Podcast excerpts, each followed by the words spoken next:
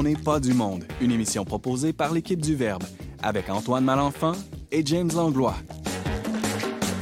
Cette semaine à l'émission, Thomas Plouffe poursuit sa série sur l'histoire de l'école. Emmanuel Lamontagne nous révèle les secrets des tombeaux de François de Laval et Valérie Laflamme-Caron nous raconte son passage de la dénonciation au pardon. Bref, on n'est pas du monde.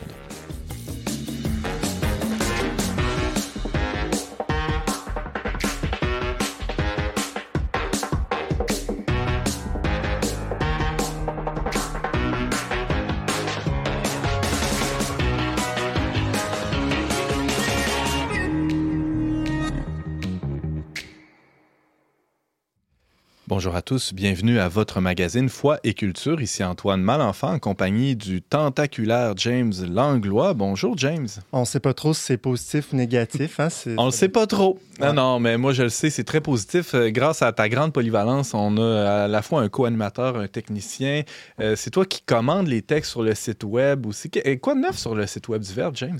Hey, il y, a plein de choses. C'est-à-dire, il euh, y, a des textes souvent qui, accompagnent les chroniques radio, si vous ne le savez pas, des fois qui, qui, reprennent pas exactement le même contenu que les chroniques, mais qui vont plus loin, même, qui, qui, expriment dans d'autres manières, qui donnent des informations complémentaires. Bref, allez voir sur notre site web, il y a vraiment toutes sortes de, de textes en lien avec les chroniques. Par exemple, il y avait la chronique il y a deux semaines de Valérie Laflamme-Caron euh, qui est avec nous aujourd'hui. Bonjour Valérie. Salut Antoine. De quoi tu parlais donc il y a deux semaines? Du travail des ados. Exactement. Là, tu parles encore de la jeunesse, mais euh, de la tienne cette fois-ci. Oui, beau lien. Eh oui, je sais, j'ai travaillé fort, si tu savais. Euh, alors, ça va être la portion témoignage de, l'émission qui, qui, va être à la toute fin. On a très hâte d'entendre ça. Tu vas nous parler de ton enfance et mm, d'un traumatisme aussi. Oui, puis euh, ce qui s'est passé par la suite. Là. Évidemment, on n'en restera, pas là. Oui, Dieu merci. Merci d'être avec nous, Valérie. On a, on a aussi euh, Emmanuel Lamontagne. Salut. Bonjour, Antoine.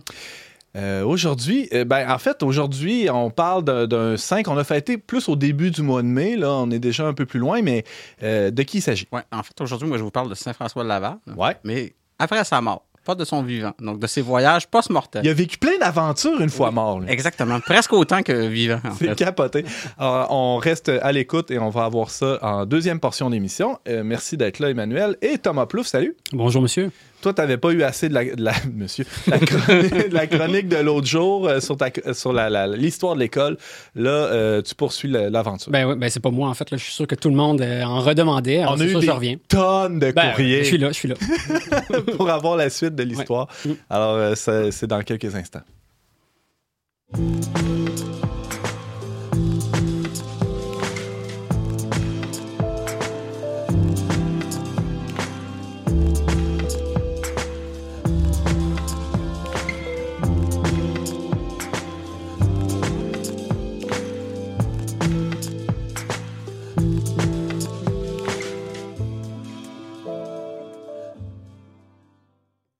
La dernière fois qu'il est venu en studio, le doctorant en psychopédagogie et psychopédagogie, ouais, c'est ça. ça.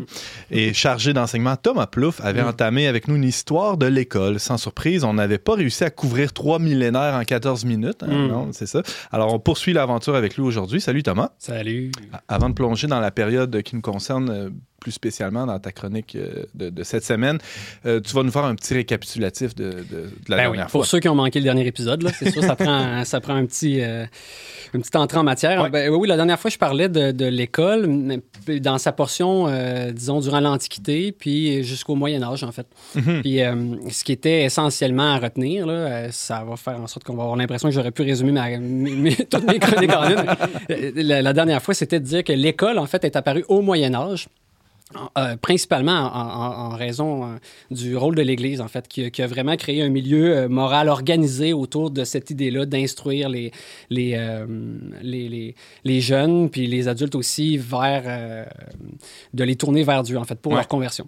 Fait qu'il y avait cette idée-là. Après ça, il y avait Charlemagne aussi qui est arrivé pareil, après, après l'école, mais qui, lui, est arrivé avec son espèce de lab-école version, version nomade, laboratoire d'incubation, de réflexion avec, c'est accompagné de ses gros cerveaux pour. euh, Il y avait euh, Ricardo avec lui, il y avait aussi Ben, euh, Pierre Pierre- Thibault, là, ça, exactement. l'architecte, Ouais, ouais, ouais, ça, tout ce monde-là. Pierre Lavoie, exact. Ouais. Puis, et, et un dernier point, ben, le, le Moyen Âge se termine vraiment avec la- cette cour-là nomade qui, s'arrête, qui s'arrête en fait à Paris, qui s'ancre à Paris. Qui pose ses pénates.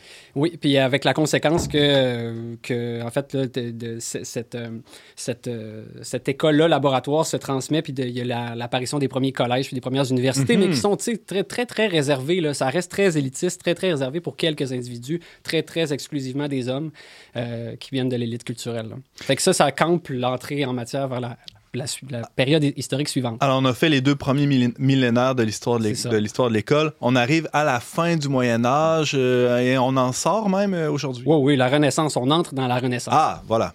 On est, on est à quel siècle? Ben, la Renaissance, là, tu sais, d'ailleurs, c'est une période historique, des fois, qui n'est même pas comptabilisée. Là. Il y a des gens qui. Mais c'est un espèce d'entre-deux entre le Moyen-Âge puis euh, euh, la- la- les les temps modernes. Ouais. Mais dans notre cas ici, on va la, on va la considérer parce qu'elle est importante pour l'histoire de l'école. Ouais. Puis la Renaissance, ben, on va dire que ça, au, au 15e siècle, on va situer son début. Puis, euh, entre autres, en raison de, de, de plus. Il y a plusieurs éléments qui arrivent qui sont, qui sont interreliés puis qui viennent créer ce qu'on appelle un, un- un décentrement dans la, dans la vision qu'on a de l'univers et éventuellement de l'homme. Puis, euh, ben, je voulais vous demander justement, qu'est-ce- selon vous, c'est quoi? Qu'est-ce qui arrive à cette époque-là qui fait qu'il y a un- qu'il y a un décentrement? J'ai des indices, là, mais. Ouais, la question est à tout le monde. euh, Ouais, c'est ça. La, pardon, la, la redécouverte des textes anciens, en bonne partie. Mm, Ben, c'est pas considéré dans ce que. Non. c'est- Ben, je ne sais pas, peut-être. Est-ce que c'est une sorte de révolution copernicienne? Ben, il y a cet élément-là, c'est sûr. C'est sûr que parmi les. Tu sais, il faut comprendre qu'avant, il y avait vraiment l'idée d'un univers qui était fini, Hmm. d'un univers qui était limité. Puis, entre autres, ben, ce qui vient complètement euh, ouvrir les horizons euh, des. J'aime l'image. Ben, on voit ouais, on voit ton des- esprit s'ouvrir Ben, dans, c'est comme. ouais. D'ailleurs, le concept même de renaissance, c'est assez parlant. Ben ouais. L'homme qui naît à nouveau. Euh, il y a vraiment, oui, c'est sûr, la, la- la- la- la- le passage du géocentrisme vers l'héliocentrisme, l'idée que l'univers est un. Que l'univers, c'est ça, n'est pas fermé sur lui-même, mais est infini. Il y a cette idée-là. Il y a d'autres choses. Les grandes découvertes aussi. Bon, euh, les des- grandes des, découvertes. des, des grands explorateurs, euh, colons, euh, etc. Exactement, qui ont ouvert aussi la même chose, qui ont ouvert le monde. Tu sais, tout ça arrive à peu près, on s'entend, c'est- c'est c'est 200 ans, mais qui arrive à peu près dans, les, dans des époques, euh, puis qui, qui s'inter-influencent. Donc ça, ça a obligé les, les éditeurs de manuels à, à retourner à la table à dessin. Ben, s'il y en avait eu, mais là, il y en a un autre élément qui a Oh. créé un gros décentrement, c'est l'invention de L'imprimerie. l'imprimerie. L'imprimerie qui... Parce qu'en fait, la culture était, était entre les mains de, de, de, de, de très... de- Des moines. ouais, de très peu de monde. Ouais, c'est- puis même là, euh, fait que l'imprimerie, ça, ça, ça, ça, ça démocratise la culture. Là. La Renaissance, c'est un peu comme la Révolution tranquille. Tu sais, avant, on vivait dans l'âge de pierre, puis maintenant, on, on est cultivé. et- Mais long- longtemps, c'est. c'est- Moi, je suis pas historien, hein, tu sais, je fais, je fais mon possible. mais, mais longtemps, si j'ai bien compris, c'est vraiment la vision qu'on avait. Puis je pense que c'est assez récent qu'on a redécouvert, en fait, là, tout la, la- la- le Moyen-Âge comme avec ce que ça comportait aussi de, de richesse. Parce que non, c'est pas tout à fait comme ça. Mais des fois, même dans les termes, on a un peu cette impression-là. là. Sais, le Quelque siècle chose des de Lumières. moyen, moyen-âgeux, c'est pas, pas un compliment. Ben, à la fin de la Renaissance, il y a le siècle des Lumières. là, Ouais. qui- en anglais, on appelle ça the Enlightenment. L'idée que c'est comme si on était, en fait, on était dans les ténèbres. Que là, il y a eu la révélation lumineuse qui est venue nous éclairer. Il y a vraiment cette, cette idée-là. Alors, je vois dans tes notes aussi que suite à ce décentrement-là, il y a une, une poussée, c'est un peu ce que tu viens de dire, une poussée humaniste euh, aussi. Oui. Ben, c'est ça. Il y a vraiment cette idée-là que euh, l'univers est, est- est infini. Puis, puisque l'univers est infini, puis que mes horizons sont rendus. euh, à- je peux regarder à perte de vue, ben, il y a vraiment, forcément, il y a des gens qui se repenchent sur notre propre, sur la nature humaine. Ouais. C'est-à-dire qu'ils se demandent, OK, mais est-ce que dans la nature humaine elle-même, est-ce que est-ce qu'on est qu'on connaît la nature humaine? Quelle est-elle? Quelle est cette... Puis c'est comme si, à quelque part, on veut doter à ce nouveau monde euh, un homme nouveau à son image. Tu sais, on veut faire un homme nouveau euh, qui va être à l'image de ce, de ce monde-là qu'on veut créer. Puis, ben, pour passer, pour créer cet homme-là, ben, il faut passer par l'éducation. Hmm. Alors, il y a un tout nouveau, je vais utiliser des termes de ministère de l'Éducation, un tout nouveau projet éducatif qui se met en branle. ben, en fait, tu sais, il y a beaucoup de penseurs qui réfléchissent à cette idée-là de la nature humaine. On veut des noms. Ben, entre autres, euh, Erasmus, là, euh, qui est un euh, néerlandais, je pense, là, puis, euh, ou Rabelais, qui ont, qui ont- qui ont écrit beaucoup qui- et qui ont, qui ont vraiment déployer la pensée humaniste, là, les premiers à le faire. Mais ça reste, là, on regarde ça avec le, recul, puis on se dit, voilà, les premiers pédagogues qui ont... Mais à cette époque-là, ces idées-là sont, sont purement théorique. Ça, là, aucun, ça descend aucunement sur le, ah sur le plancher des vaches. Là. Il n'y a pas de répercussions dans l'école. L'école reste encore. Euh, elle, utilise encore les mêmes méthodes euh, pédagogiques. En fait, c'est encore juste pour une, faible minorité de la population. Euh, mais il, commence à avoir cette idée-là d'humanisme qui, qui, vient changer les, les, les, perceptions, la perspective. À partir de quand ou de quoi il va y avoir des changements sur le terrain, des changements pédagogiques, Thomas Plouffe? Bon, mais ça, ça vient au 17e siècle. Donc, à peu près, euh, tu sais, les décentrements, les grands éléments du décentrement, c'est plus au 15e ou au 16e siècle. Euh, au 17e siècle, on commence à voir euh, des, des changements sur le plan, c'est ça, de la pédagogie. Puis qu'est-ce qui, suscite ça? un des éléments, c'est la réforme protestante qui est apparue dans ces années-là, puis qui, puis dans la réforme protestante, qui était en réaction aux crises qui avaient lieu dans l'Église, il y a cette idée-là, les protestants avaient cette idée-là très forte que que l'éducation devait passer par, c'est-à-dire qu'on devait inciter les gens à lire les Écritures dans leur langue et que ça, ça devait passer par, euh, par un apprentissage de tous et chacun de la lecture-écriture, entre autres. Hmm. Euh, ce qui avant n'était pas nécessairement le cas. Fait que donc, les, protestants, eux autres, ils sont très, très forts pour créer des écoles. Fait qu'ils créent des écoles et en réaction à ça, parce que là, au début, l'Église se dit, bon, c'est correct du moment qu'il y a, qu'on a encore un peu... Euh, on peut encore on a voix au chapitre, on peut encore. Hmm. Mais à un moment donné, là, ça devient un peu un contre-pouvoir. Puis là, l'Église réagit à ça, puis fait la contre-réforme catholique. Puis de cette contre-réforme-là, ben, il y a la, naissance de la Compagnie de Jésus, l'Ordre des Jésuites, qui, eux, jouent un rôle fondamental dans toute la suite de l'histoire de la pédagogie parce que euh, eux, c'est vraiment les premiers à avoir été, entre autres, des pédagogues, donc des enseignants, des profs, et à avoir, suite à leurs expériences, avoir écrit des traités de pédagogie. Ah avant ça, il n'y avait pas, il y avait rien là-dessus. C'était juste des idées en l'air. Mais après ça, sur le, dans le concret, les gens faisaient un peu euh, improviser. ils allaient avec un peu. Euh, le gros bon sens. Oui, ce qu'ils avaient vu, ce qu'ils avaient. Mais tandis que les Jésuites, eux autres. Ils ont organisé une pensée sur l'éducation. Ils ont, ils ont, c'est un bon mot que tu utilises parce que vraiment, les Jésuites, ils, ont, ils, ont, ils concevaient en fait que la, comme la nature était ordonnée, l'éducation hmm. devait être ordonnée, autant que, que, dans la nature. Donc, ils ont, ils ont ordonné, là, tu ne pouvais pas plus ordonner que ça. Là, ils ont tout organisé, tout était réfléchi. Il n'y avait rien qui était laissé euh, au hasard dans l'éducation des Jésuites. Et ça, clairement, ça, ça contribuait à l'essor de, de l'école euh, ou l'institution de l'école telle qu'on la, connaît aujourd'hui. Là, on, se situe à 17e, tu disais tantôt 17e siècle, 18e siècle, les, les, les ben, Ça, c'est euh, principalement au 17e siècle. OK. Réforme, bon, je disais réforme protestante, après ça, contre-réforme catholique. Là, bon.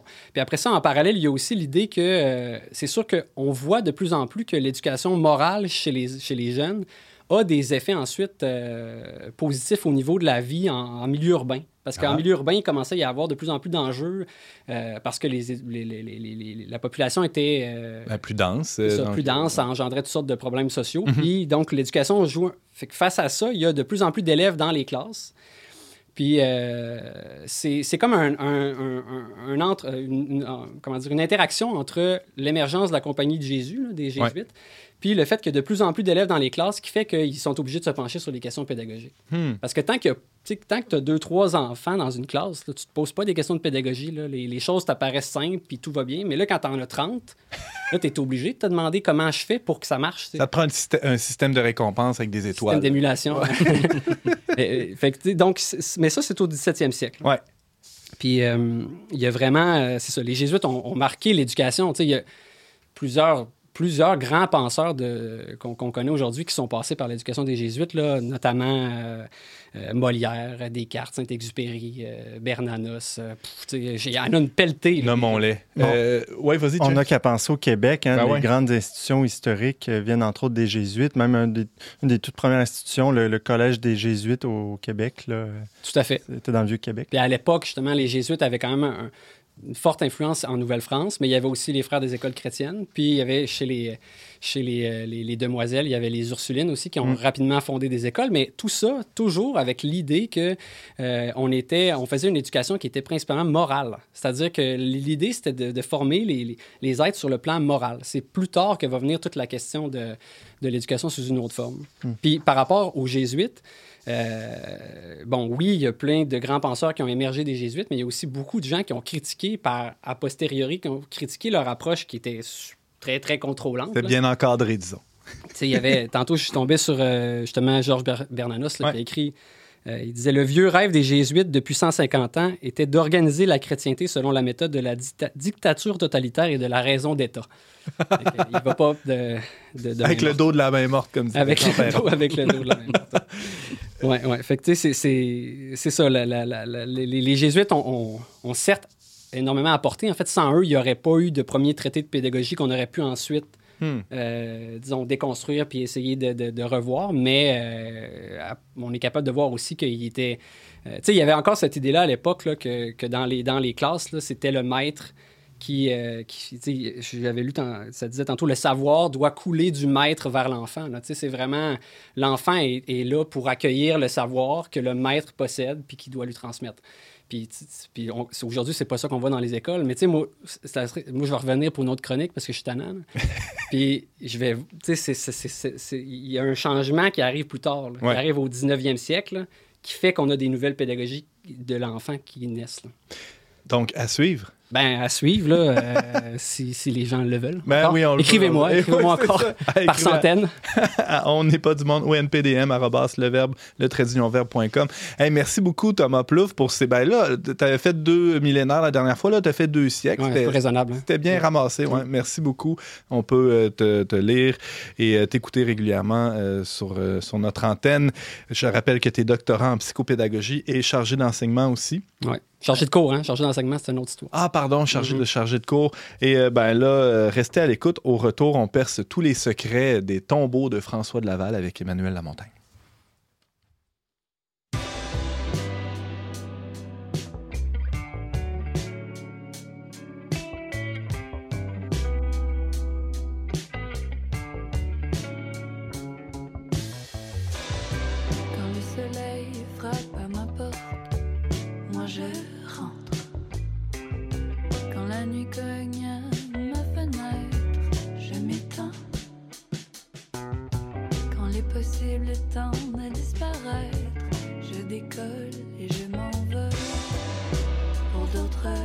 D'autres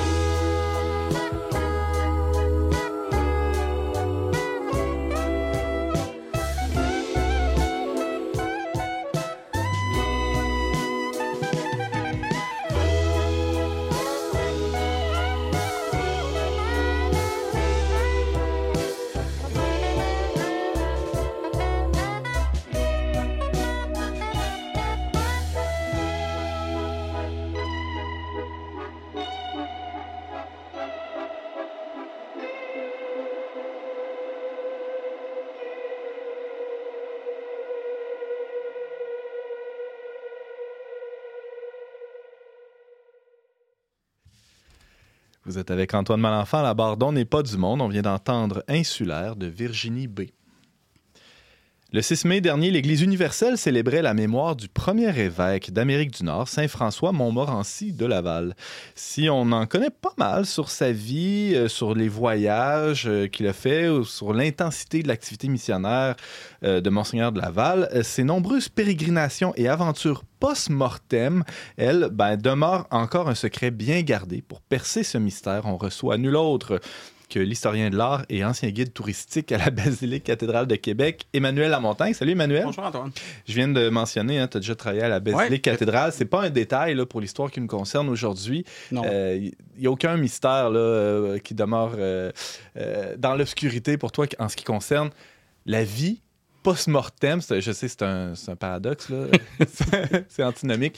La vie post-mortem du corps de François de Laval. Ouais, ben en fait, François de Laval, c'est ça, comme tu disais, il a beaucoup voyagé de son vivant. Il a fait plusieurs allers-retours entre la France euh, et la Nouvelle-France, qui Ouais. quand même plusieurs mois à l'époque. Il a parcouru son diocèse immense, qui couvrait pratiquement toute l'Amérique du Nord. Le diocèse de Québec étant le plus ancien euh, diocèse euh, en, en Amérique au nord du, du Mexique. Et une fois qu'il est décédé, ben, il a continué à se promener. Un peu étonnamment, c'est de ça que je vais vous parler aujourd'hui. Je vous rassure, c'est pas une chronique à l'agent Philippe Marceau. Il n'y aura pas de zombies puis de vampires. C'est vraiment, on parle d'un corps qui se promène et que ce n'est pas le corps qui se déplace par lui-même. OK, il y a des Donc, gens il y a des gens qui vont déplacer le corps. bon. On est rassurés, merci. Donc, commençons avec le décès. Mais tout ça, c'est fait dans le plus grand respect. Là, Oui, oui, oui, de la toujours. euh, mot- mor- euh, mortelle. Toujours, Ouais, là. Non, on n'est pas dans la profanation Non, ou, du quoi que ce soit. Là. Mais c'est quand même intéressant parce que c'est pas le corps de tout le monde qui se promène comme ça après la mort. Non, euh, déjà, puis c'est pas le corps de tout le monde qui va être déterré. Euh, La majorité des gens ne seront pas Du déterrés. moins, on l'espère. Dans l'Église, on appelle ça la La translation.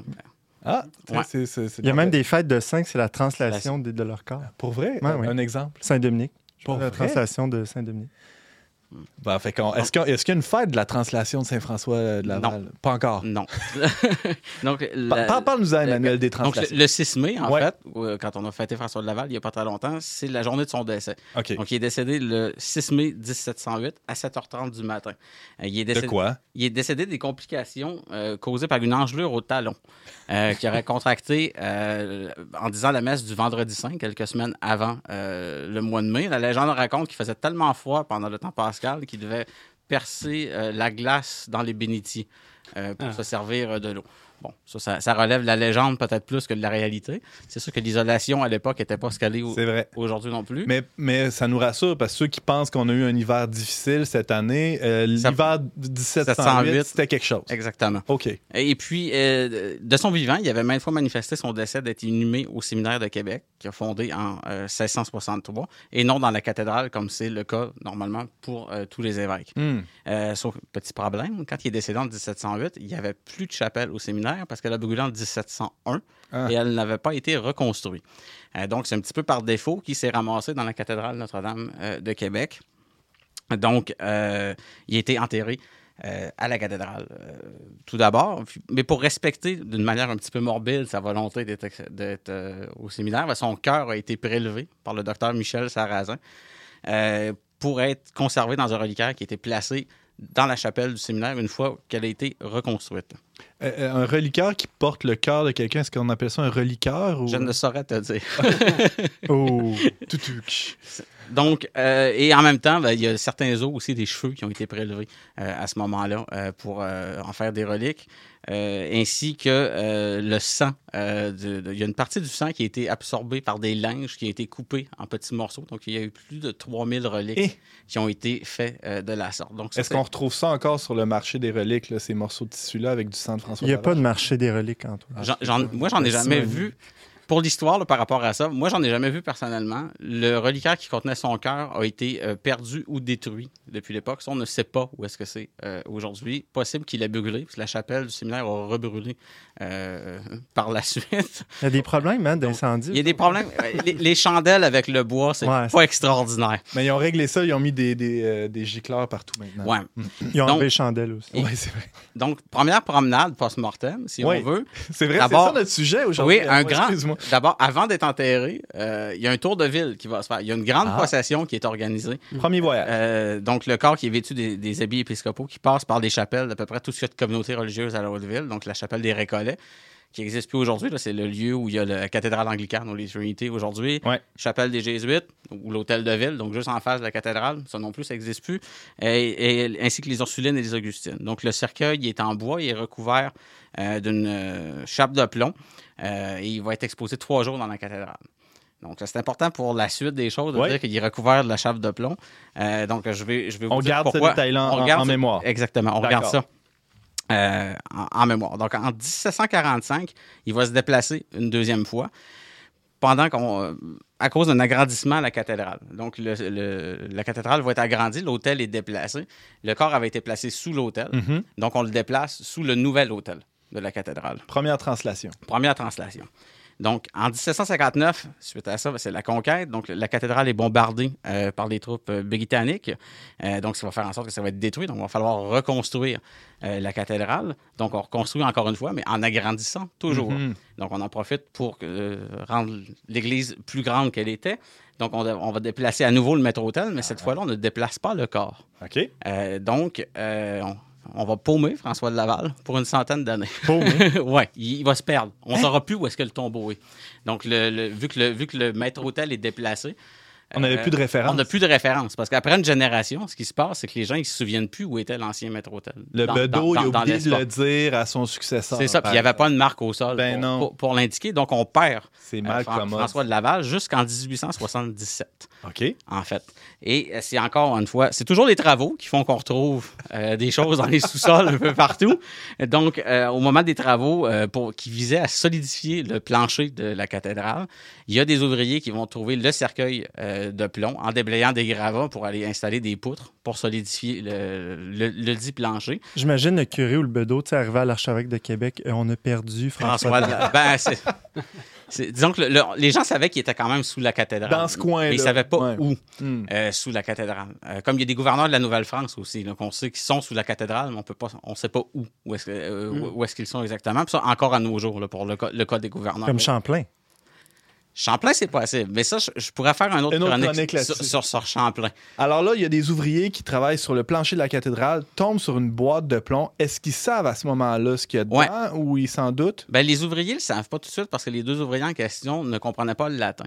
Mais le curé de la paroisse, quand on lui apprend euh, que le cercueil, il y a un cercueil qui a été retrouvé, Ouais. lui, comprenant le latin, est capable de lire l'inscription qu'il y a sur la chape de plomb. Ah, ah. Et là, c'est bien indiqué, euh, François, de, François de Montmorency-Laval, premier évêque de, de Québec, décédé en 1708. Donc, il n'y a aucun doute que c'est bel et bien François de Laval qui est dans le cercueil qui a été euh, retrouvé. Continue, oui, vas-y. Oui, OK. Ah ouais. Je pensais que tu allais me poser une Non, question. non, non, non, je te laisse aller. Donc, donc, à ce moment-là, euh, une fois qu'on est certain, justement, on a retrouvé François Laval, euh, ben, les prêtres du séminaire, ils manifestent tout de suite leur intérêt pour euh, qu'il y ait une translation vers le séminaire, vu que c'était la volonté quand même de leur fondateur euh, d'être... euh, Parce qu'entre-temps, là, on est 150 ans plus tard à peu près. Là, le, le- On est en 1877. Bon, alors le séminaire qui avait brûlé une deuxième fois a été, été- reconstruit. Exactement. Mhm. tout, tout- tout a été euh. Donc, le 2 mai 1878, on va procéder à ce qu'on appelle la reconnaissance officielle des ossements. C'est-à-dire qu'on va ouvrir le cercueil. Il avoir deux médecins qui vont placer sur une table tous les ossements dans l'ordre naturel. Ils vont constater évidemment qu'il manque des os, ce qui a été prélevé en 1708 pour faire euh, des reliques. Mais la majorité, la majorité est quand même euh, présente.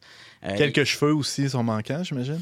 oui, quel- quelques cheveux sont manquants. Aussi, on est capable, rendu à cette époque-là, de savoir quelle taille mesurait François de Laval. Ah. Euh, et on réalise qu'il était trop grand pour le cercueil. Donc, il a probablement été mis les jambes pliées dans son cercueil à, à l'époque. Donc, autre petit détail post-mortem, un petit peu glauque et croustillant par rapport à ça. Donc, euh, pour continuer dans le glauque, quelques jours plus tard, tous les os vont, peur. j'ai peur. quel- tous les os vont être trempés euh, dans un bain de cire blanche fondue. À cette époque-là, on pensait que ça aiderait à préserver les os euh, qui allaient être euh, exposés. Mm. Donc, le- contre la dégradation euh, Mm. euh, du temps, donc ça allait les, les protéger. C'est pas vrai. Ça fonctionne un temps. Donc, ça fonctionne, ça fonctionne un temps, mais tout finit par se dégrader. Donc, euh, et tout, euh, tout- une fois ce procédé-là fait, on va réinstaller les os euh, sur un coussin euh, de couleur violet, la couleur de, de l'habit euh, d'évêque. La, la pourpre épiscopale, oui. Et ils vont être exposés en chapelle ardente, si on veut, au séminaire de Québec. Il y a des photos de ça qui existent, qui ont été prises par Livernois, qui est un photographe de Québec, qui avait son studio à un Ah. coin de rue euh, du, euh, du séminaire de Québec. Donc, ces photos-là existent. C'est parmi les plus vieilles photos euh, de, de Québec. probablement. On est à fin 19e siècle. là, On ça? est en 1878 à ce moment-là. Donc, c'est pas parmi les plus vieilles photos, Mais c'en est des vieilles, mais c'est un témoignage important Ben d'un événement historique unique. là. clairement. Donc, deuxième tour de ville après ça. Donc, avant de le déplacer le- pour la translation le- vers le séminaire, vers la crypte du séminaire euh, de Québec, une grande procession qui est organisée encore une fois avec la dépouille, qui refait sensiblement le même circuit qu'en 1708, Ah c'est-à-dire ouais? les, les communautés religieuses euh, de la Haute-Ville. Le détail qui est important, euh, en fait, qui est intéressant, euh, c'est qu'on sait qu'il y a 30 000 personnes environ qui ont assisté à ça. Comment on sait? Euh, c'est les, chroniqueurs de l'époque qui le, le- le documentent là, par les journaux. C'est un, très grand événement à cette époque-là. Il faut dire que aussi, selon le recensement de 1871, donc juste quelques années avant, la ville de Québec, c'est 76 000 personnes. Eh. Donc, il y a vraiment du monde. C'est comme si on avait un- une procession avec un demi-million de personnes aujourd'hui. Si on reste dans les, les- les- Ouais, ouais, les ouais. mêmes proportions là, pour la, la ville de Québec, ce sera la moitié de la ville qui va être là. Évidemment, il vient des gens de l'extérieur. Aussi, tous, les, tous les évêques euh, du Québec vont, vont être présents. Par exemple, beaucoup de communautés religieuses, mais il y a, beaucoup de simples citoyens euh, qui vont assister à ça. Il va y avoir une salve de 100 coups de canon qui vont être tirés en l'honneur euh, de, François Lévesque de la, de la citadelle de Québec, de la terrasse d'Oram. Wow! Donc, c'était l'événement à ne pas manquer cette année-là à Québec. Exactement. Mhm. C'est un des, en fait, c'est un des plus grands rassemblements qu'il y a eu à Québec, dans les- Ah dans l'histoire de la, la- de la ville de Québec. C'est un Tout- des très tout- gros. toute proportion Toute proportion gardée. là. Le show de Jean Leloup sur les plaines en 2004, il paraît que c'était pas pire, ça. C'est ça que j'allais dire. À cette époque-là, c'était ça. Aujourd'hui, c'est le festival d'été. C'est le festival d'été. Autre C'est temps, c'est Paul. McCartney à Ah, un demi-million de personnes en ouais. 2008. Ouais. C'est ça. Donc, suite à cette procession-là, le cercueil il va être placé dans la crypte du séminaire de Québec, donc Mm. au sous-sol, et il va y rester jusqu'en 1950. Euh, ce qui se passe en 1950, c'est que les prêtres du séminaire, ils veulent essayer de... Le procès, euh, il y a un procès en canonisation qui est en cours, et pour favoriser la dévotion, veulent rendre le, le plus accessible Ouais, ouais, ouais. donc, on- ils vont construire une nouvelle chapelle en annexe à la chapelle existante qui va être dédiée euh, uniquement à recevoir la dépouille. Donc, il va être placé dans un caveau sur lequel il y a un gisant en marbre qui va être placé. Ça a coûté une fortune, cette chapelle-là. Hmm. Euh, à l'époque, c'est tout des matériaux nobles, c'est du bronze et du marbre. C'est magnifique, ça. Vous pouvez toujours aller le visiter. Ça existe toujours, cette chapelle-là. Ça fait partie du musée de l'Amérique française euh, maintenant. Mais justement, il y a une autre translation parce que cette Parce que la dépôt n'est plus là. la dépouille n'est plus là. Parce que la dépouille n'est pas d'un musée. Parce que ça a été- Toute une promenade. Si c'est un rendu un musée, c'est que ça a été désacralisé. Ah, ah. Donc, dans les années, au début des années 1990, c'est désacralisé pour en faire le, un, musée, le- le, musée de l'Amérique française. Donc là, il n'y a pas moyen de laisser euh, quelqu'un qui est en voie d'être saint, parce qu'il n'est pas, il n'a pas, été- pas encore canonisé à cette époque-là. Il, Ouais. il va être canonisé en 2014 uniquement. Donc, on le déplace à nouveau. Donc, qu'est-ce qu'on fait? On le retourne à la basilique cathédrale Notre-Dame de Est-ce qu'il y a eu une Québec. procession cette fois-là? Ou, Ça euh, s'est fait beaucoup plus discrètement et il n'y a pas eu 30 000 personnes. Puis pas de coup de canon, non. Et pas de coup de canon non plus. OK. Mais il y a une nouvelle chapelle qui va être construite euh, à la cathédrale, du côté de la rue Buade, euh, pour euh, installer un gisant et le, le- le- le tombeau de, de François de Laval. Donc, c'est Donc, le- quand on rentre dans la basilique, c'est à droite là, C'est de la nef. Ouais. c'est ça, c'est dans la nef euh, de la Sainte Famille, sur la droite. Ouais.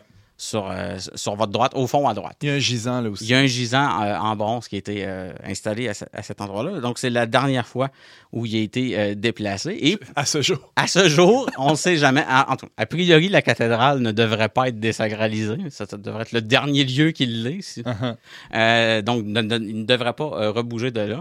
Et pour respecter, autre détail, là, au- pour respecter sa volonté d'être enterré au séminaire, ben, la parcelle de terrain a été cédée de la paroisse au séminaire de Québec. Donc, ça appartient au séminaire et le séminaire s'occupe de l'entretien et des coûts reliés euh, à l'entretien du tombeau de François de Laval. Fascinant. Euh, Emmanuel Lamontagne, c'était vraiment captivant. On espère, euh, on attend déjà ta prochaine chronique sur, euh, sur Samuel de Champlain. C'est- C'était ça l'idée, hein? peut-être? Ouais. ou- Peut-être. Ben, il y a bien des- Il y a- plein d'autres. Il y, a- y beaucoup de, de- de déplacements post-mortem comme ça à la, à la Haute-Ville, comme dans toutes les villes anciennes. Alors, alors, je rappelais justement que tu nous parlais des, des voyages post-mortem de la, de la dépouille de François de Laval, dont on fêtait euh, la, la- la mémoire au début du mois, le 6 mai plus précisément. Merci, Emmanuel. Au revoir. Alors, on, fait une petite pause musicale et tout de suite après, Valérie nous partage comment son cheminement l'a amené de la dénonciation au pardon.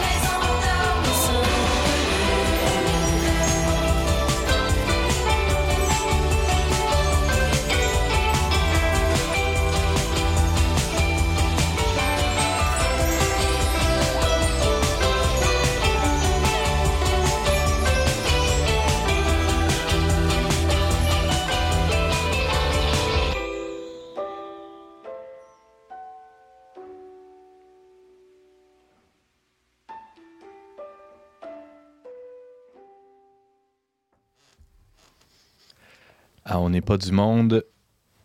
Oh, c'est toujours Antoine Malenfant micro d'On n'est pas du monde. C'était la chanson Femme Lady de Bibi Club, un duo composé de Nicolas Basque, guitariste de Plants and Animals, et d'Adèle Trottier-Rivard. On n'est pas du monde. Le sujet de prédilection de Valérie Laflamme-Caron, c'est la jeunesse, que ce soit par le biais des réseaux sociaux, de la pastorale scolaire euh, ou des enjeux sociaux qui les concernent, les jeunes. Valérie semble spécialement attentive à ceux euh, qui traversent les âges de l'innocence et de l'éveil au monde.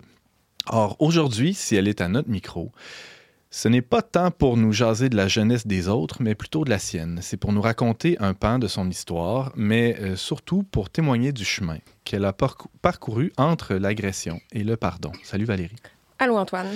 C'est euh, c'est la première fois que tu parles de cette histoire-là avec nous euh, Oui. ici, mais c'est pas la première fois que tu, tu la racontes, ton histoire euh, liée à cet événement-là. Non, c'est ça. L'an dernier, euh, ceux qui me connaissent se souviendront d'un article de Mylène Moisan qui avait sorti euh, quand même euh, dans le journal, là, qui avait eu beaucoup de visibilité, où euh, je témoignais en fait plus des, des aléas de, de la dénonciation du parcours dans le système de justice. Mhm. En gros, j'ai été victime d'agression sexuelle par un oncle du tout début de la petite enfance. Là. Je reconnais pas le début de ça jusqu'à l'âge de 6 ans, moment où j'ai dénoncé à mon enseignante de primaire qui l'a dit à ma mère et les événements se sont arrêtés.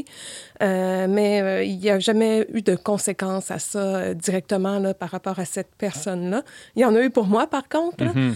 Euh, puis ça m'avait toujours habité, j'avais beaucoup de colère. Puis ce qui arrive avec les agressions sexuelles, surtout commises dans l'enfance, c'est que ça crée une espèce de compartimentalisation là, dans, dans la personne. Puis c'est ce qui explique que les gens vont dénoncer beaucoup plus tard. Des fois, on, on peut lire ça, entendre des critiques du genre Ah, mais pourquoi il parle de ça? Là? Tu sais, C'est c'est terminé. Ouais. Qu'est-ce que tu entends par compartimentalisation? Même pour à, à des traumatismes divers, ben, souvent dans la psyché, il va y avoir des espèces de catégories que tu vas faire, tu vas placer. Des tiroirs euh, qu'on ferme. Exactement, exactement. Là, je suis pas spécialiste là-dedans, là, mais les neuropsychologues ont documenté le truc, là, puis c'est c'est très réel.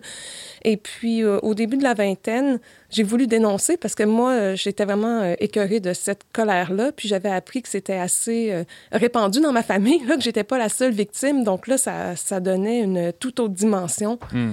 à ces événements-là. Puis euh, ma mère, j'en ai déjà parlé, est décédée des suites de l'alcoolisme. Donc on voit que ça avait plusieurs ramifications là, comme problématique. Puis moi, je voulais passer à autre chose.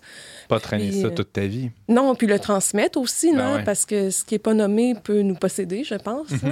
Puis on, essaie de me décourager, là, que ce soit au sein de la famille, puis même dans un cadre d'accompagnement spirituel, parce qu'on me disait plus, ah, le système de justice, là, ça ça va pas être bon pour toi, tu vas être déçu, euh, tu vas juste euh, augmenter comme ta haine. Ça va gratter ton bobo inutilement. Exactement. Tu sais, passe au pardon, je vais t'accompagner, on va le rencontrer, on va en parler, puis on va régler ça, sais. Mhm. Euh, Est-ce que ça a été tenté, ça? Non, non, parce que euh, les gens étaient pas prêts. Tu sais, moi, à chaque fois que j'avais essayé d'en parler, on essayait toujours d'étouffer l'affaire, de le minimiser, de le banaliser. Puis quand on est un enfant, puis qu'on est plus jeune dans une famille, ben, on n'accorde pas nécessairement de, de valeur. Puis je sentais que ce serait pas assez euh, interpellant.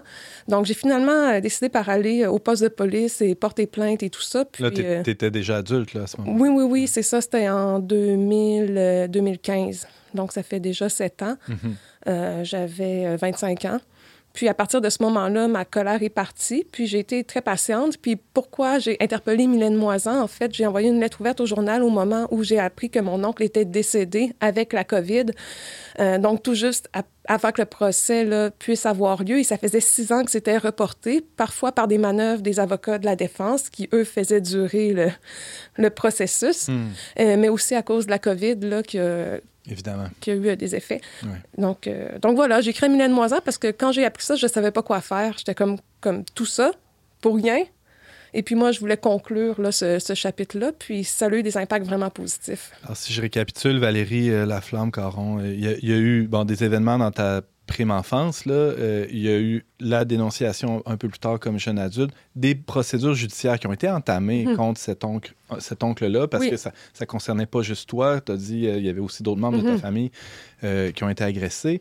Et là, euh, au- au- est arrivé le, le décès de cet oncle-là qui a comme finalement euh, ça, ça- fait patate. Le, le- le procès ferme complètement dans ce temps-là, puis il n'y a, plus de suite. Il y a- il y a- tu restes avec la colère dont tu parlais, j'imagine. Exactement, d'autant plus que quand on poursuit au criminel, il faut dire qu'il faut prouver que la personne est coupable hors de tout doute raisonnable. Et comment l'avocat de la défense euh, va essayer de, de prouver ça? C'est en atteignant la crédibilité de la victime par des processus parfois cruels. Ouais. Donc, ce qu'on va conseiller aux victimes, c'est de ne pas en parler. Puis bon, moi, vous savez, j'aime parler dans la vie, puis je suis assez transparente et tout ça, là. Donc, c'est pour ça que j'en ai jamais parlé, parce que je voulais vraiment respecter le processus judiciaire. Pour moi, c'était vraiment important. De ne pas en parler, tu veux dire de ne pas en parler dans ton entourage, de ne pas, de pas en parler Publiquement, publiquement, ouais. médiatiquement. C'est pour ça que la sortie médiatique, même médiatique, on va peser nos mots, Ouais. mais finalement, euh, le fait que tu aies contacté cette chroniqueuse-là du Soleil, euh, c'est fait après le processus judiciaire, une fois que ton oncle était décédé. Exactement. Donc ça, ça fait un an de, de ça. Ouais. Euh, cet article-là est sorti. Euh, Ça a été quoi la réaction des gens autour de toi? Les réactions ont été très positives. Puis euh, au niveau de la famille immédiate, j'ai pas eu de nouvelles. Tu sais, c'est vraiment le, le- le- une espèce de déni là, qui, qui, qui s'est perpétué. Puis c'était correct. C'est pas des gens avec qui je suis en contact. Là. J'ai pas d'animosité. Là. Je me réveille pas la nuit pour les haïr, là, mais j'ai pas nécessairement des, des relations actives. Mais euh, j'ai été contactée par des gens de la famille éloignée, des cousins, cousines de ma mère. Euh, donc ça, ça a été euh, très touchant. Ils m'ont repéré sur Facebook, m'ont écrit. Il y a un homme, Jean, en fond, il faut dire que mon oncle aussi, c'était un multirécidiviste. Là. Je l'ai appris au moment de son décès qu'il allait avoir aussi des, des parce qu'il avait continué à agresser des personnes, des personnes handicapées, des personnes de son immeuble qui étaient vulnérables, là, donc pas que des enfants. Donc, euh, personne n'avait jamais rien fait là, pour, pour l'arrêter. Et Jean, c'était un homme qui habitait dans son immeuble et qui, lui, a accompagné les victimes euh, qu'il connaissait pour porter plainte. Donc, moi, j'ai échangé avec lui une heure au téléphone, puis ça a été vraiment un baume de voir qu'il y a quelqu'un qui avait pris ça au sérieux. Tu sais, peut-être pas mon histoire à moi, mais que quelqu'un avait décidé de réagir à ça. Puis, ce qui était caractéristique dans ma famille, c'est que les gens n'avaient jamais rien fait. Et puis là, je voyais que cet homme-là avait pris ça sur lui. Donc, ça a été vraiment un grand réconfort. Puis, euh, finalement, un meilleur ami de ma mère aussi, avec qui j'ai eu un long échange. Fait que dans ces situations-là, quand il y a le silence, ce qui nous manque, c'est des repères pour comprendre. Puis ça devient une espèce de quête d'une vie. Puis moi, je pense que dans le processus judiciaire, ce que j'espérais, ce que j'attendais, je me faisais pas non plus de, de grandes illusions, mais c'est que les choses puissent être nommées, puis qu'on puisse... Parce que pour moi, c'est pas normal qu'une personne comme ça puisse sévir pendant autant d'années et que rien soit fait. Il devait avoir des blessures plus grandes, des traumatismes plus grands. Qu'est-ce que les gens protègent? Pour moi, ça faisait aucun sens. Ouais. Puis comme chrétien, il y a- il y, a des fois une compréhension euh, pas tout à fait juste du pardon. hein. J'imagine que tu as dû réfléchir à ça, c'est certain. Le- comment pardonner, parce que c'est quelque chose que tu désires, euh, comme, comme baptisé, comme tout le monde. On veut passer à autre chose, on veut euh, vivre en paix avec notre histoire, peu importe les traumatismes qu'on a vécus. Alors, de ce, ce processus-là ju- judiciaire, mais aussi euh, tout ce qui, est, ce qui l'entoure et ce qui l'a suivi, euh, fait partie de cette démarche-là, Valérie? Oui, puis euh, le pardon, c'est vraiment au cœur de la spiritualité chrétienne. Ah. Même dans le Notre Père, on nous le demande, on demande à Dieu, pardonnez-nous nos offenses comme nous pardonnons aussi à ceux qui nous ont offensés. On a plusieurs exemples de Jésus qui pardonne. C'est- vraiment un des nœuds là, de, la, de la spiritualité. Mais je pense qu'on a tendance des fois à passer un, un peu vite sur ça, puis à penser que le pardon, c'est juste de... Tu sais, on, on parle d'effacer la faute, Ouais. mais là, il y a comme un niveau divin à ça, l'action de Dieu qui efface notre faute et qui nous accueille dans son paradis quand on meurt. Ça, c'est un niveau. Mais le pardon, c'est pas juste dire, bon, ben, il s'est passé telle, telle chose, on va faire comme si rien Entre la n'était. faute puis le pardon, il y a toute une Oui, oui. série de. ouais. Exactement. Puis même quand on va en justice réparatrice, les gens qui participent au processus, il doit avoir eu un processus judiciaire. Tu sais, le, le crime doit avoir été dénoncé, ça doit avoir été reconnu, il doit avoir eu une conséquence. Et puis on va dire que le pardon, c'est de renoncer à la vengeance. Mais justement, le système de justice euh, au Québec, en Occident, euh, n'a pas comme objectif d'assurer une vengeance. On va pas violenter les gens qui ont été violents, on va pas faire œil pour œil, dent pour dent. Euh, moi, j'ai beaucoup de critiques envers le système de justice. Ça, c'est quelque chose qui, qui m'intéresse grandement. Mais ce qu'on souhaite, c'est premièrement protéger la société et ensuite réhabiliter les gens pour qu'ils puissent continuer à vivre leur vie. Évidemment, c'est hautement imparfait. Euh, Mais ça demeure les grands guides. euh, Lorsque le juge prononce sa sentence, c'est ça qui est en tête la plupart du temps, euh, du moins on l'espère. Oui, et Mhm. puis malheureusement, il y a des gens que tant qu'ils ne sont pas confrontés à, à quelque chose de très, très heurtant, là, Ouais. les limites là, imposées par la société, le- Par la police, ouais. exactement, ben, ils vont pas amorcer un processus là, de, de- de réflexion et de remise en question. Et spécialement les personnes qui, qui commettent des agressions sexuelles, ben, il y a des programmes spécialisés qui leur sont destinés. Puis moi, je suis certaine que quelque part dans même s'il l'exprimait pas, jusqu'à la toute fin, il va avoir une banalisation de ce qui s'est passé, mais je suis certaine que cet oncle-là n'était pas épanoui dans sa vie, puis que, tu sais, je le vois comment ça l'a fait du mal à toute ma famille. Mais pour moi, ça aurait pu être une chance, finalement, d'aller voir au cœur de ça, là, puis de, de passer à autre chose pour de vrai. Euh, on, on parle des, des- des- un peu des étapes du pardon. Euh, Il n'y a jamais eu de reconnaissance de la faute, si je comprends bien, Valérie. Non, c'est ça, exactement, exactement. Est-ce que c'est possible de pardonner même s'il n'y a pas cette reconnaissance-là de la faute de la part de, de la, de la personne qui a commis la faute? Ben, on n'aura pas eu, ça sera pas arrivé entre nous deux, mais par pardon, moi, j'entends aussi remettre, tu sais, remettre la faute. Donc ça, ça veut dire de prendre la blessure, tu sais, toute la colère, la- le sentiment d'absurdité. Puis bon, là, je suis rendue à l'âge adulte, mais à l'adolescence, ça va avec l'estime de soi, des conduites à risque. Bon, il y a tout un, un ensemble de conséquences. Mais moi, j'ai remis. À partir du moment où je suis allée dénoncer, j'ai dit, écoute, c'est ça, ça, ça m'appartient pas, c'est pas moi. Puis aussi, il faut distinguer la- l'agression du conflit. Puis ça, je pense que des fois, on saisit mal. Qu'est-ce que tu veux dire? Euh, Quand on est dans un conflit, mais on peut se faire mal les uns les autres. là. On n'est pas d'accord, mais on est dans une posture qui est plus égalitaire. Dans un contexte vraiment de violence, par exemple, euh, de violence conjugale ou un meurtre ou des agressions sexuelles, il y a une posture vraiment inégalitaire et de domination. Il y a vraiment une prise de pouvoir sur l'autre. Qui est plus unidirectionnel. Exactement. Fait qu'on peut pas juste dire aux gens asseyez-vous, puis euh, parlez-vous, puis entendez-vous, serrez-vous la main. Euh, c'est c'est vraiment quelque chose de différent. Donc, moi, dans ce contexte-là, je me sens tout à fait à l'aise aujourd'hui de dire non, tu sais, c'est ça, je dis, j'ai pas des bons sentiments nécessairement, Ouais. mais moi, je lui souhaitais pas du mal à cet oncle-là. Puis jusqu'à la toute fin, moi, j'aurais juste voulu qu'il plaide coupable, tu sais, Hmm. Qu'il plaide coupable, puis qu'il dise oui, c'est vrai, là, j'ai- j'ai j'ai- j'ai pas été euh, excellent, mettons. Pour toi, mais pour lui aussi, si je, si je te suis. euh, Ben oui, d'être plus, euh, ouais. sortir du mensonge, Ouais, finalement, là, tu sais, que tout le monde, on fasse face à la vérité, qu'on regarde ensemble ce qui s'est passé, qu'on assume les conséquences. Puis je comprends que quelqu'un puisse être terrifié à l'idée d'aller en prison, mais d'aller quelques mois, parce que, bon, c'est ça, les peines, là, quelques mois, un, de deux ans, je sais pas, je peux pas me prononcer sur ce Mhm. qui serait arrivé. Dans une prison au Québec, là, dans une unité spécialisée, c'est pas non plus la fin du monde, là. Mhm. On s'entend? Par contre, quand tu es incarcéré parce que tu es reconnu avoir agressé des enfants, euh, il paraît que tu passes euh, un mauvais quart d'heure en prison. Oui, c'est ce qu'on dit, mais il y a quand même, c'est pour ça qu'il y a des unités aussi euh, qui Ouais. sont dédiées à ces personnes-là. là. Euh, il nous reste très peu de temps, Valérie. Euh, Est-ce que tu regrettes d'avoir dénoncé? Est-ce que c'est quelque chose euh, qui t'a aidé ou... euh, Oui, ça m'a aidé parce que même si j'ai pas eu les paroles que j'attendais, la rencontre que j'aurais attendue à l'issue de ce processus-là, ça l'a ouvert des portes. Euh, je pensais justement aux différents échanges que j'ai eus avec la famille éloignée, des amis de la famille et tout ça, qui m'ont amené des informations auxquelles j'aurais jamais eu accès. un exemple?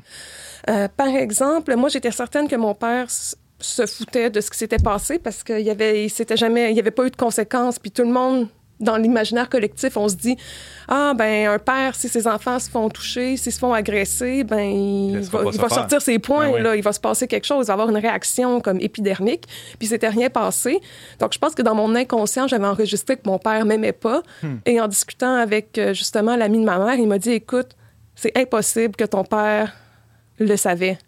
Parce que ça se serait pas passé de même. Puis dans le fond, en relisant l'histoire de ma famille, c'est clair que ma mère aussi a voulu contribuer à protéger le statu quo parce qu'elle-même n'était pas capable de faire face, tu sais.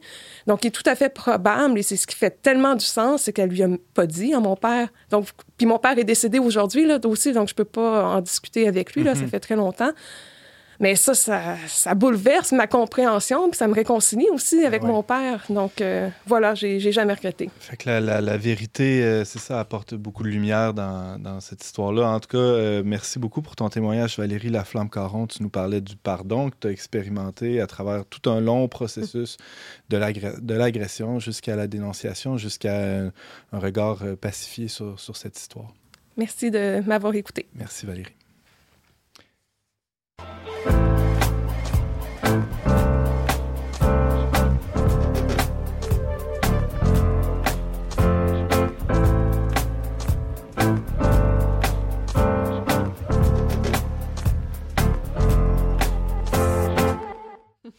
C'est déjà tout pour cet épisode d'On n'est pas du monde, mais avant de se laisser, on y va avec les suggestions culturelles de euh, nos chroniqueurs. On n'ira pas avec Valérie qui, est- qui écoute rien de bon, qui lit rien de bon ces temps-ci. Mais rien que j'ose partager avec vous. Publiquement. C'est bon, ça, ça restera notre petit secret. Euh, Emmanuel? Ben, moi, je vais partager avec euh, vous et publiquement mon amour du baseball. Donc, il y a la Ligue Frontier qui recommence cette année enfin après une pause COVID. Euh, donc, ça débute euh, le 24 mai, à la fois à Québec au Stade Canac et à Trois-Rivières euh, au Stade Kiorama avec les Aigles de Trois-Rivières et les capitales de Québec. Donc, j'invite les gens de la Mauricie et de la capitale nationale à aller voir une partie de baseball pour se changer les idées. Amateur de coups de circuit, on y retrouvera peut-être Emmanuel mangeant un hot dog. Assurément. et sirotant euh, un bon Sprite. Merci, Emmanuel. Euh, James?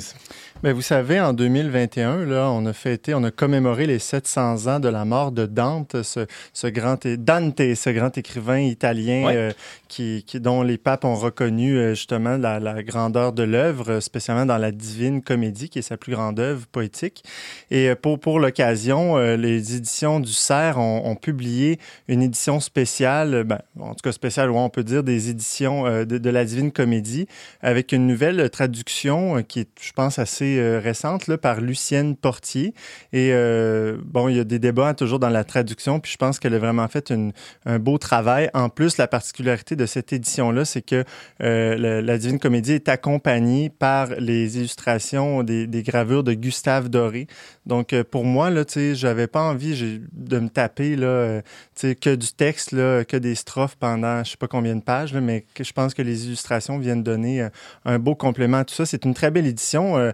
Gustave Doré, pour, pour ceux qui ne figurent pas, là, c'est le- le- les illustrations les plus communes des fables La Fontaine. Celles qu'on a en tête, là, ça vient de lui. là. Absolument, oui. Puis euh, non, c'est c'est assez, assez beau. Puis je pense que pour l'occasion, en tout cas, moi, ça, ça, ça, ça me donne le, le goût de, de- de me plonger dans cette œuvre monumentale-là euh, euh, dans la prochaine année. Donc, euh, La Divine Comédie de Dante Alighieri, c'est aux éditions du Cerf. Absolument. Merci James Langlois, merci à vous d'avoir été avec nous.